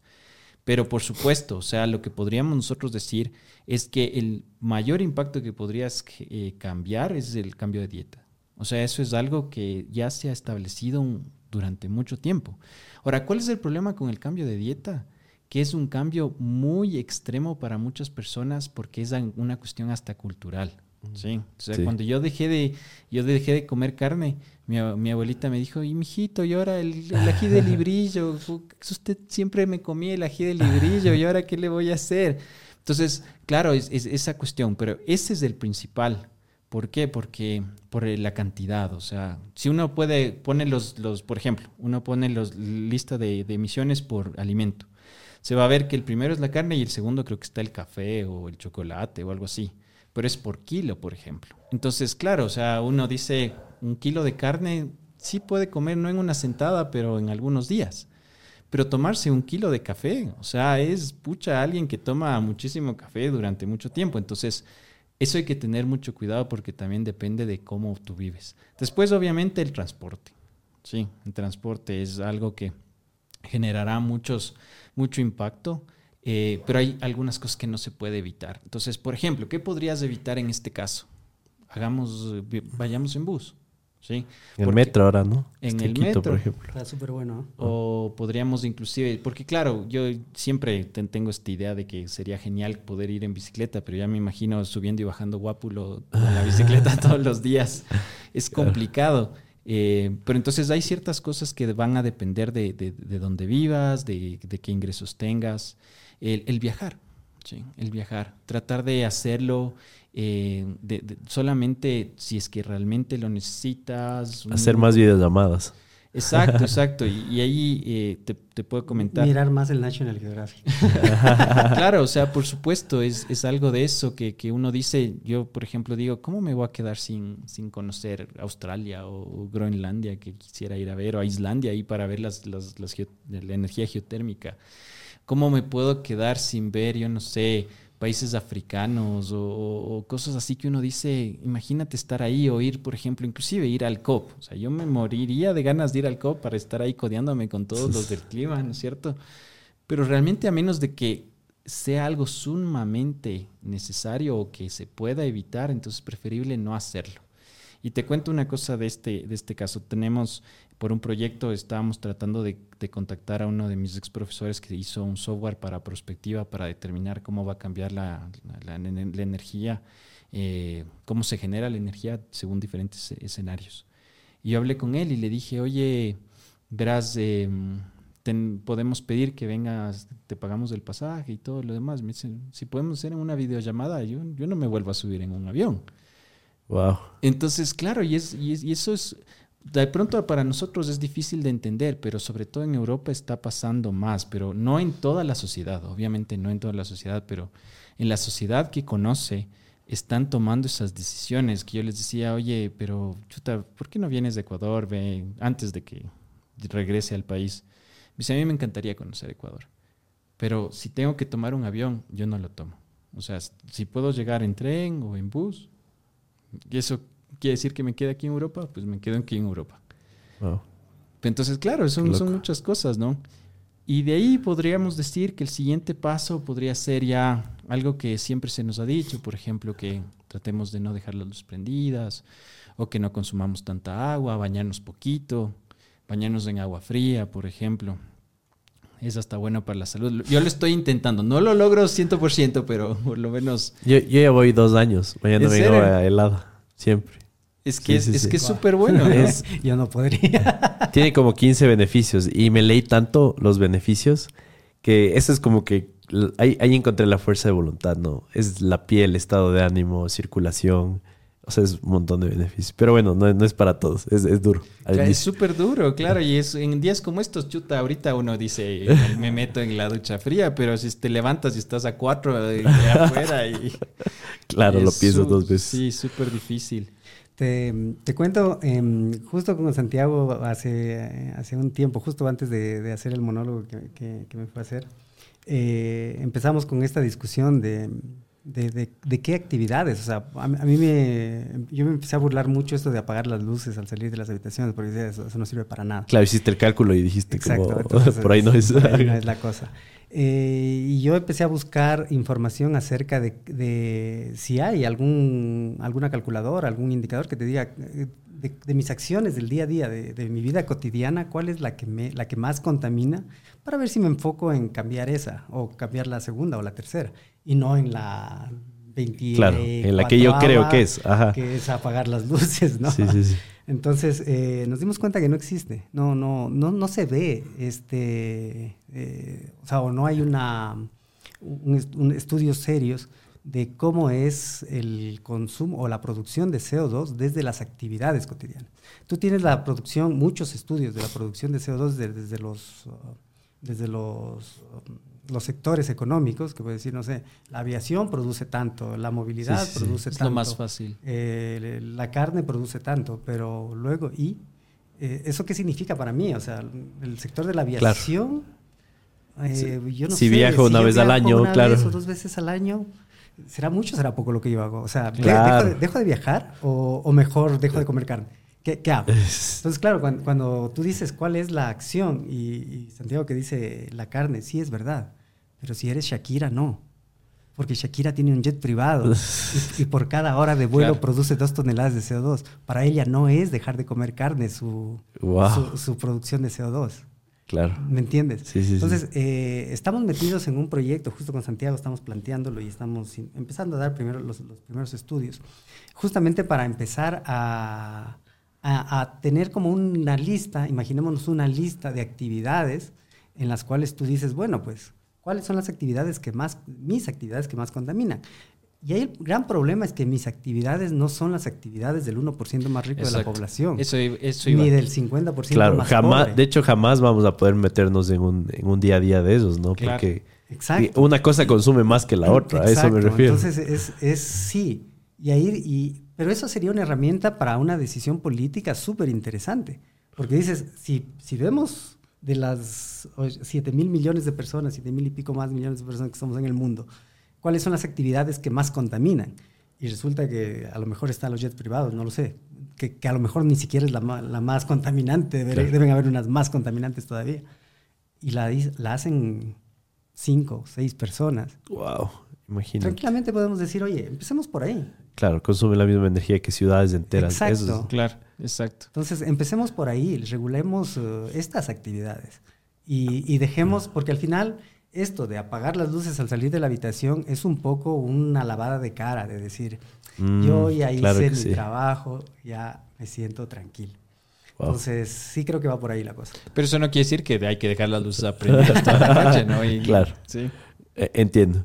Eh, ¿qué, ¿qué, le espera al, al, país? Tenemos actualmente apagones. Entiendo que dependemos mucho de la energía hidroeléctrica, por ejemplo.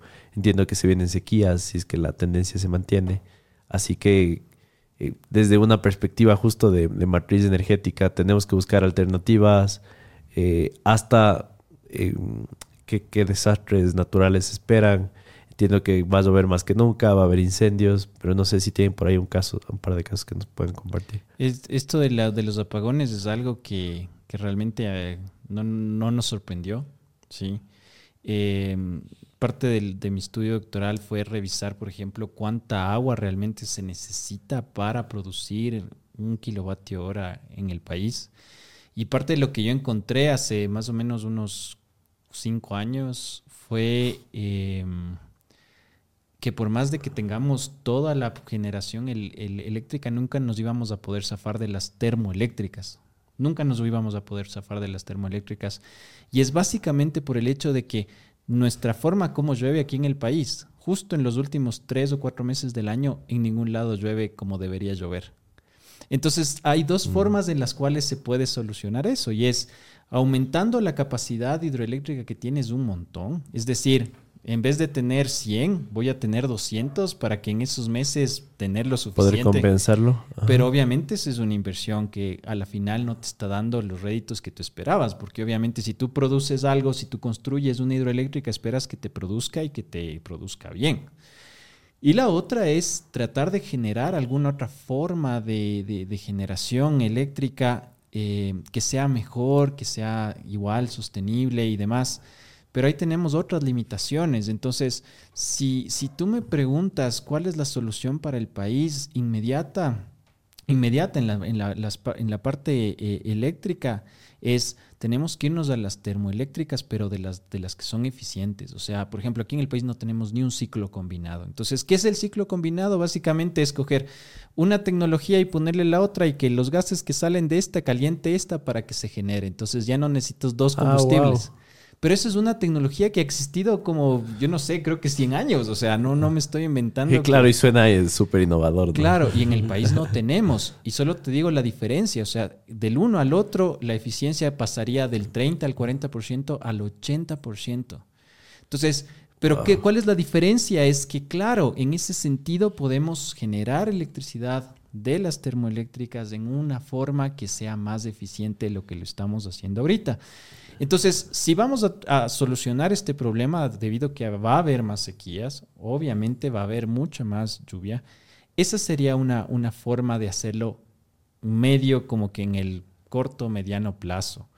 Pero de ahí, por ejemplo, si tú me preguntas qué es lo que puede pasar con la parte energética eléctrica del país, es eh, vamos a estar en el mismo, en el mismo, el mismo problema. Y el problema es ese la generación está en el Amazonas.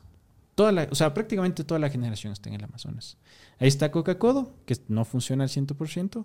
Y además tenemos el complejo hidroeléctrico Paute, que es Mazar, eh, Paute y Soplador. Y entonces, ¿qué sucede? Si no llueve ahí, tres centrales no funcionan. O sea, ese es el problema. Qué vulnerable. Sí, sí, sí. Entonces, claro, la idea es, ok, vayámonos al otro lado. Sí, vayámonos, por ejemplo, al Pacífico. Y tenemos, por ejemplo, Manduriaco, y ahí también había una línea de tres o cuatro que estaban proyectadas a hacerse, que no se hicieron por muchas razones. Pero entonces, claro, ahí uno dice, bueno, ¿cómo puedo complementar y demás? Entonces, em, yo pensaría que más bien lo que nosotros tenemos que hacer como país es ser muy eficientes en la electricidad. Eso sería el éxito. Y tenemos un montón de opciones, no solamente en la electricidad, sino también en la energía térmica. Sí, en la energía térmica. Y en ese caso podemos reducir un montón el consumo que tenemos o el desperdicio que tenemos. En las partes de la, del cambio climático va a llover más también, pero no cuando necesitamos. O sea, no en los meses donde no llueve. Claro, va a ser más polarizante el clima. Exacto. Entonces, en ese caso tenemos que ver cómo podemos hacer para poder en alguna manera maximizar la energía o guardarla. Y es algo que se en, la, en, la, en la ciencia se ha tratado de hacer. Es más, en Europa se ha tratado siempre de acumular el calor que se tiene en verano para el invierno. Porque claro, en, verano, pucha, se, se, queman y en invierno se congelan. ¿Y se ha logrado? Hay algunas técnicas que han logrado tener algunos ciclos de... Freddy sabe mucho de eso, entonces ahorita paso con él. Pero, por ejemplo, tratar de hacer eso con algún tipo de, en nuestro caso, de energía que pueda... Eh, a capturar, en este caso, la generación eléctrica que tenemos, pueden ser varios. O sea, lo que podríamos tratar de utilizar ya, pero ya es muy a futuro, ¿no? Es eh, hacer eh, eh, que nuestras hidroeléctricas o algunas nuevas sean doble vía. Es decir, cuando tú tienes electricidad suficiente, en vez de que ya nadie quiere consumir, pero tienes agua, entonces bombeas, le bombeas encima a, la montaña. Ah, y la guardas. Ahora, eso no nos va a durar seis meses. O sea, eso puede durar a veces horas, de pronto algunos días, pero es una forma de ser inteligentes con el recurso hídrico que tenemos. Okay.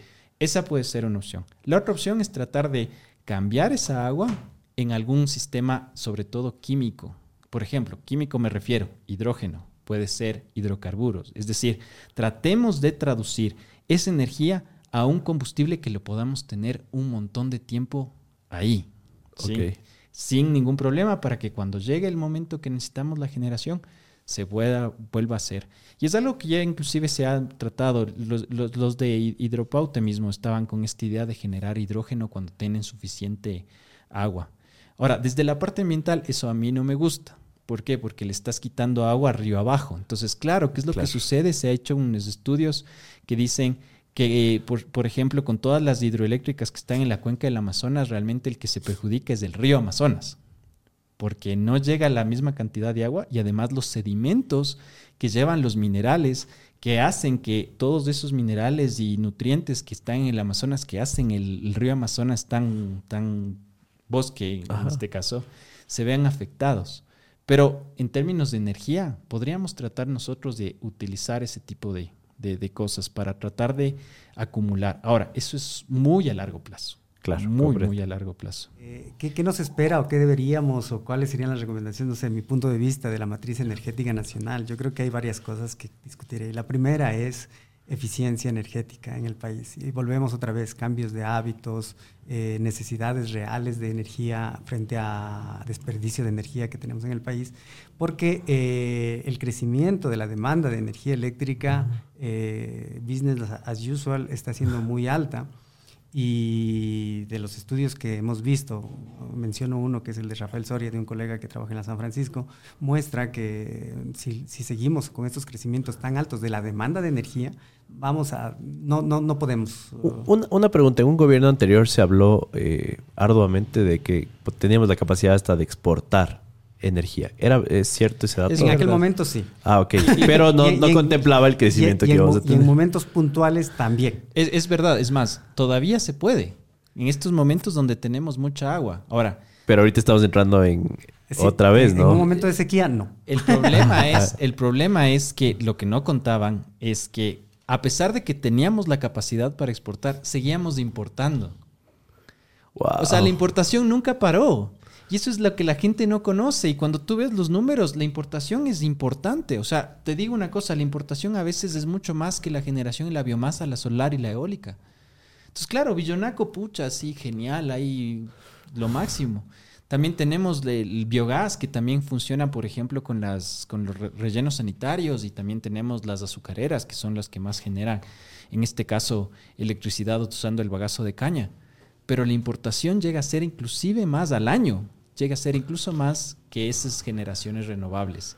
Y entonces, ¿por qué es? Nuevamente, porque a los tres o cuatro meses del año ya no tenemos agua. Justo. Sí. Entonces, ¿qué pasó además? Al final es un balance, ¿no? O sea, sobre todo las eh, importaciones y exportaciones con Colombia tienen mucho que ver con las épocas de estiaje de los dos países. Entonces, que, que, son complementarias. Entonces... Eh, canjeamos. exacto, canjeamos. Y, y, eso y es saludable, yo creo. O sea, es, es, normal. Eh, si a ellos les sobra y nosotros está faltando y luego hacemos lo contrario, está súper bien. No, el, el, problema es este. O sea, si seguimos, si seguimos haciendo crecer la demanda no habrá, o sea, no, no hay manera de suplir tanta energía. Tenemos que inventarnos hasta lo que no, existe para poder suplir toda esa energía. Entonces, la primera lista yo creo que es esa, empezar a repensar el consumo energético del país para intentar bajarle la, aumentar, perdón, la eficiencia. desde una perspectiva muy de redes sociales, les hablo de que ahora es muy popular la energía solar, por ejemplo. Ecuador, justo Ecuador es un candidato para aumentar su capacidad de... Totalmente, totalmente. Eh, nosotros tenemos una gran ventaja en energía solar con respecto al resto de los países. No, tenemos el, no somos el país con mayor potencial del mundo porque al estar atravesados por la cordillera de los Andes tenemos una alta nubosidad. Okay. Sin embargo, tenemos una ventaja grandísima que es que todo el año tenemos un recurso casi constante. ¿Eso qué significa? No necesitamos grandes instalaciones de, almacenamiento o podemos, es bastante mm. predecible la cantidad de energía que vamos a tener. No como la hidro. Exacto, que, tiene, un montón. Pero sí tiene sus problemas. Es una energía intermitente. No, no está cuando tú la quieres. De Pasa una nube y el, pico, el pico más grande de consumo de electricidad en el Ecuador se da a las 6 de la tarde precisamente donde no hay sol. Entonces, obligatoriamente tenemos que tener algún sitio de acumulación. Esto es lo, este es el gran problema de las renovables, si no es problema ecuatoriano, es problema mundial. De todo el mundo. Entonces, eh, de hecho, las investigaciones ahora mismo están enfocadas en cómo almacenar energía. ¿Por qué? Porque las renovables pueden ser un potencial muy grande. De hecho, la fotovoltaica los precios de la producción fotovoltaica son los más baratos del mundo ahora mismo. Ahora, que cualquier otra eh, tecnología. Eh, han llegado a ser de un centavo por kilovatio hora en, sitios específicos, en momentos específicos. Es, como el dato, el, récord. Eh, es súper barato, pero este está conectado directo a la red, es decir, lo produces y te lo comes. Pero si lo quiero tener a las 6 de la tarde, esto sube hasta 20 centavos por kilovatio hora por el acumulador. Entonces, claro, las renovables tienen este gran inconveniente. Entonces, la, segunda parte que yo creo que, es importante entender en la matriz energética es, que eh, primero sí tenemos un potencial muy grande solar. Solar yo creo que es el, más grande que tenemos. Eh, eólico es muy pequeño, e, existe y deberíamos potenciarlo. Y tenemos algunas otras energías ahí que están también a la cola que deberíamos potenciar. Eh, lo mejor o lo más saludable para una matriz energética es su diversidad. Si apostamos solo a una tecnología, como puede ser el caso que hemos hecho nosotros, a la hidro, nos pasa lo que nos pasa. Entonces, lo mejor es tener un abanico amplio. Y aquí viene la tercera cosa que te quería comentar con respecto a la matriz energética. A nivel mundial estamos viendo un cambio radical en la forma de movilizarnos. Entonces, ahora es súper popular la movilidad eléctrica. Y Ecuador no va a poder quedarse atrás. Vamos a meternos en este, en este patín de la mindset. Sí, sí, sí. Ahora mismo la, la, electricidad representa el 17% de la energía primaria que consume Ecuador. Pero el transporte es el 50%. ¿Qué te quiero decir? Si tú produces 17 kilovatios hora en, en, electricidad para los hogares o para donde sea, 50 eh, kilovatios se están utilizando en transporte. Si nosotros queremos cambiar esto a electricidad Ya me contarás de dónde sacas esa electricidad claro, si para cargar los autos, ¿no? Claro, los titulares, ¿no? No llegó a la boda porque no logró cargar el carro. Exacto. Entonces, no, no, tienes. ¿De dónde los vas a sacar? La fotovoltaica va a ser una cosa maravillosa. Yo creo que va a ser una cosa que se tiene que invertir y que se tiene que poner en todos los tejados de las ciudades, en todos los lugares donde puedas poner un panel. Tienes que poner un panel. Eh, pero vamos a enfrentar eh, estas estos dos retos. La, de, la demanda de la movilidad eléctrica que te va a aumentar, te va a cambiar todo el perfil y te va a aumentar una demanda brutal. Eh, y la intermitencia de la energía solar. Tesla ha hecho estos paquetes de baterías, los Power Packs, que son como calefones, son baterías para casa, ¿no? Básicamente. ¿Eso con, combina con una tecnología solar aquí en Ecuador? Gracias. el señor Mas yo creo que es un vendedor de humo. Ok. Básicamente porque las baterías de litio son una tecnología bastante ineficiente todavía, son bastante caras, bastante contaminante. Tienen todos los peros que puedes pensar en... Usa metales raros, o sea que son difíciles de conseguir. Eh, sí, sí, mucha minería, ¿no? Mucha minería en el África con niños, en, el, en, China también, mal pagados, etcétera, etcétera, etcétera. Un, largo, etcétera. Eh, si tú lo quieres escalar esto a nivel país, vas a necesitar unas baterías, pero muy bestias. Lo más probable es que tengas que cargarte todo el triángulo este de Bolivia, Chile y, Perú. El triángulo de litio. El, triángulo de litio para poder hacer estas baterías que propone este señor. Entonces, por, ahí no es. Por ahí no es la cosa. no, no, no va por ahí la cosa. Entonces, eh, pero sí hay que pensar en, el qué, porque no hay una solución. Hasta ahora nadie ha dado una solución viable a la acumulación de energía para la intermitencia de las renovables. Mm. Estamos en ello, hay mucha gente trabajando en ello y es lo que te digo. El precio del kilovatio hora eh, récord en fotovoltaica es un, centavo, pero cuando lo traspasas de las 12 del día a las 8 de la noche, ahora te cuesta 20. Claro. Entonces, tenemos que empezar a pensar todo eso. No hay una vía rápida para la matriz energética nacional. La recomendación, pero yo creo que no es nueva y, y no es brillante tampoco, es diversificar. Tenemos que diversificar lo más que podamos, porque vamos a tener que echar mano de todo. Los estudios nos dicen, lo más barato, si, si, si seguimos con esta mentalidad que tenemos de lo más barato, lo más barato que tendremos de aquí en los próximos 10 años es carbón de Colombia. Wow. Pero estamos yendo atrás. ¿Sí? Eso es lo más barato. O gas natural. El gas natural no tanto. ¿ah? O sea, no es tan barato, pero también hay escenarios en los cuales dices, importemos gas natural para producir electricidad. Wow. ¿Y mm, hay alguna correlación entre la cantidad de volcanes que tenemos con geotérmica, por ejemplo? O sea, eh, ¿es una eh, fuente viable? No. Ah, no. Totalmente no. Eh, hay algunos estudios que se han hecho acerca del potencial geotérmico en ciertos lugares. en el norte, sobre todo en la zona del Carchi, hay algún par de estudios medios importantes donde se ve que hay potencial. Y ahí viene otra vez el problema, y que yo siempre digo, verás. Eh, si, tú, si tú eres padre de familia y tienes tu hijo y tu hijo se enferma y dices, ¿qué hago? ¿Lo llevo o está de urgencia y tengo el dinero tal vez? ¿O me ajusto y sí logro llevarlo a la salud privada o lo llevo a la salud pública? Si tú piensas como piensan nuestros gobernantes, dices, bueno, pues lo más barato, llévalo a la salud pública. Que le pase lo que le pase. Claro o inviertes en una tecnología que a lo mejor ahora mismo es más cara, pero que te asegura unas cosas mm, más ventajosas a futuro. Yo creo que está pasando lo mismo con esto. Los servicios públicos yo creo que se deben repensar eh, de estos términos económicos. Ahora mismo, ¿por qué no, no, hemos, no tenemos en Ecuador mucha energía solar, mucha energía geotérmica, mucha energía? Porque es cara.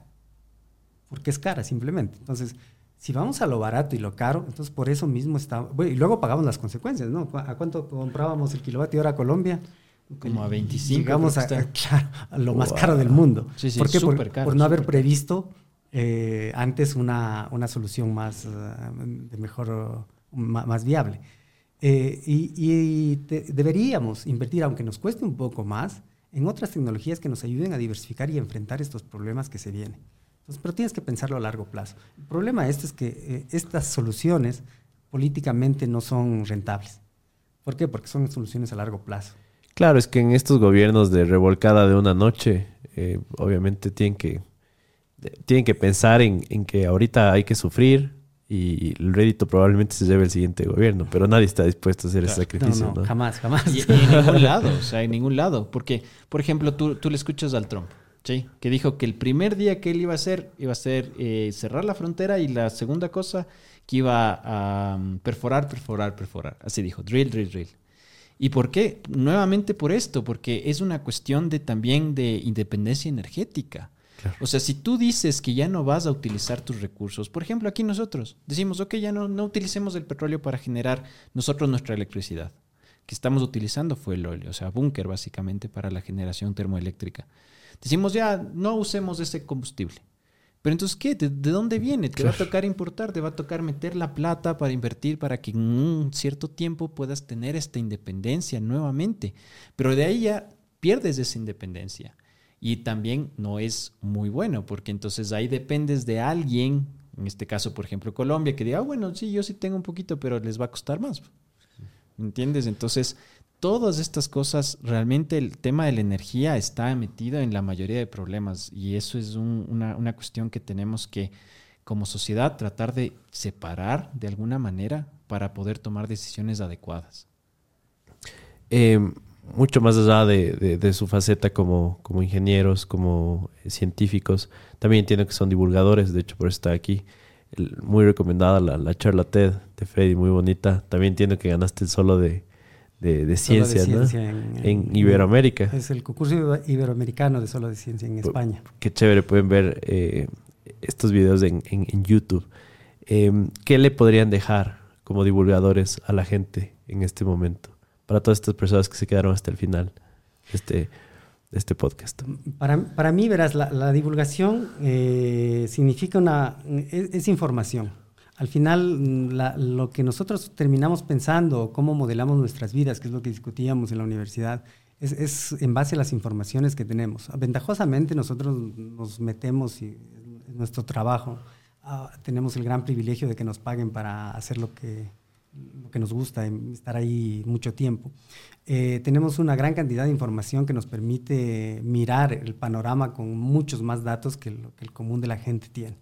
Y yo creo que uno de los problemas más grandes que tenemos a nivel de decisión eh, como país, cuando elegimos a nuestros gobernantes, cuando votamos en consultas populares, es justamente la falta de, datos, de información. Y nos mm. creemos lo primero que nos quieren vender, ¿no?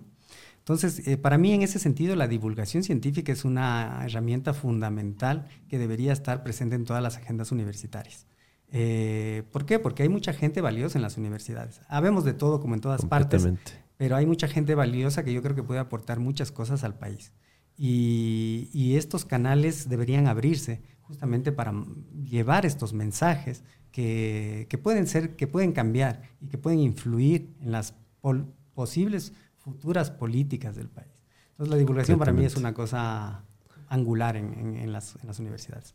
Qué, chévere. Sí, completamente de acuerdo. De hecho, este es un espacio que aunque sea intenta a su manera divulgar eh, lo importante de este mundo, ¿no? Tú, Santi. Sí, en este caso, bueno, yo pensaría como algo que se podría hacer es em, dar un consejo en general, ¿no? Y es cuando tú recibes una información, no, no te la creas de, golpe. ¿sí? Inclusive no nos creas ahorita nosotros lo que dijimos. Porque a la final es mucho, es, es, muy fácil creerse información que de alguna, una, de alguna manera ha sido cambiada de la fuente. ¿sí? Y entonces yo creo que la divulgación científica tiene que estar enfocada en eso, en generar en las personas un pensamiento crítico para que puedan contrastar la información que se les dio o que se les llegó. Y es algo que nosotros estábamos hablando al inicio sobre las redes sociales y nuestros papás. Pues típico de nuestros papás que nos mandan una cadena, ¿no es cierto? Que es, hay ni sé qué cambio ni sé qué en, la, en Facebook y que tienes que mandar a tantos o si no te van a cobrar el, WhatsApp o yo no sé, un montón de cosas. La cadena de la Virgen de Guadalupe. También, a la final em, yo, yo pensaría que las universidades tienen que tener la función de generar en sus estudiantes y en la población general una idea de un pensamiento crítico hacia la información que están recibiendo. Y entonces, ¿cómo, ¿cómo se genera este pensamiento crítico? Es básicamente que las personas cuando reciban una información no se la traguen de inmediato, sino piensen primero si es lógico. Y si es que es lógico, entonces, bueno, pasó el primer filtro, pero no quiere decir que sea verdad, mm. sino simplemente, ok, es lógico, ¿ya? Siguiente paso, la persona que dijo esa información, ¿es alguien reconocido o de pronto tiene algún tipo de autoridad? Claro. Y el tercero, esta información, ¿sí? Que me acaban de pasar, ¿puedo yo contrastar con algún otro lado de información? O sea, no es como que nosotros somos los dueños del conocimiento y los dueños de la información. Como dijo Freddy, muchas de las cosas que nosotros hacemos es básicamente enfocarnos en tratar de avanzar un poquito más lo que otros investigadores en todo el mundo ya están tratando de hacer. Entonces, si nosotros lo decimos, no es pucha, somos los genios. O sea, no, no es eso, sino que ya partimos de eso. Entonces, si viene una información y no encuentro en ningún otro lugar, en ningún otro lugar que me hayan dicho, oiga, esta información es verdad o es algo parecido, entonces ahí es donde la divulgación científica tiene que enfocarse. ¿sí? En generar este pensamiento crítico basado en estas tres cosas que yo pienso que es, que es lo adecuado. Y de ahí los medios, hay muchos medios. O sea, yo pensaría que parte de nuestra divulgación es los papers, pero pucha, ¿cuántos de, del, del, ni creo que ni mi mamá o mi papá ha leído los papers que he hecho. E, e, eso es más comunicación entre pares, ¿no? Sí, eso es. No, no, cuenta, no cuenta como divulgación. Pero entonces, a, la final, tendríamos que, que tratar de, de, buscar otros espacios, ¿sí? Como lo que está haciendo el Freddy, o sea, por ejemplo, el TikTok, de pedirles a los estudiantes que expliquen conceptos de energía, en, TikTok y cosas así, que generan ya un espacio que es un menos formal, mm. menos formal. Eh, tratar de hacer también, por ejemplo, en este caso, debates, pero debates académicos en los cuales realmente sean argumentados. Ese tipo de cosas yo creo que sería el enfoque. O sea, una, una, de las ventajas de la divulgación científica frente a la información que circula por todas partes es justamente la veracidad, que, o más que la veracidad, el rigor. El rigor con el que se, con el que se maneja. Entonces, eh, es, como buscar una información en un libro o buscarla en la Wikipedia o en, el Rincón del Vago, ¿me entiendes? Tiene, es cuestionable, siempre es cuestionable, como lo dice Santiago, pero tienes un punto más de veracidad eh, de la fuente. E, esta parte de contrastar me parece igual eh, demasiado importante, porque ahora entiendo que a nivel mundial hay muchas autoridades que dicen, escuchen a los expertos, ¿no? Pero son los expertos que ellos escogen también. Entonces también hay esto, esta variable ahora que tenemos que tener en cuenta, ¿no? Ser un poco incrédulos de todo lo que nos dicen, pero no quedarnos con, la incredulidad o el dato, ¿no? Investigar nosotros mismos. Totalmente. Muchas gracias por su tiempo, por su, por su sabiduría. Espero que esto llegue a muchas personas. Eh, si les quieren, si ustedes quieren ser encontrados, tal vez eh, sea por un canal digital o a través de la universidad. No sé si nos pueden contar. Alguna red social. Eh, si es que gusta, si es que no. Empezamos, eh, em, empezamos el podcast discutiendo por qué no manejo redes sociales yo y estoy totalmente aislado.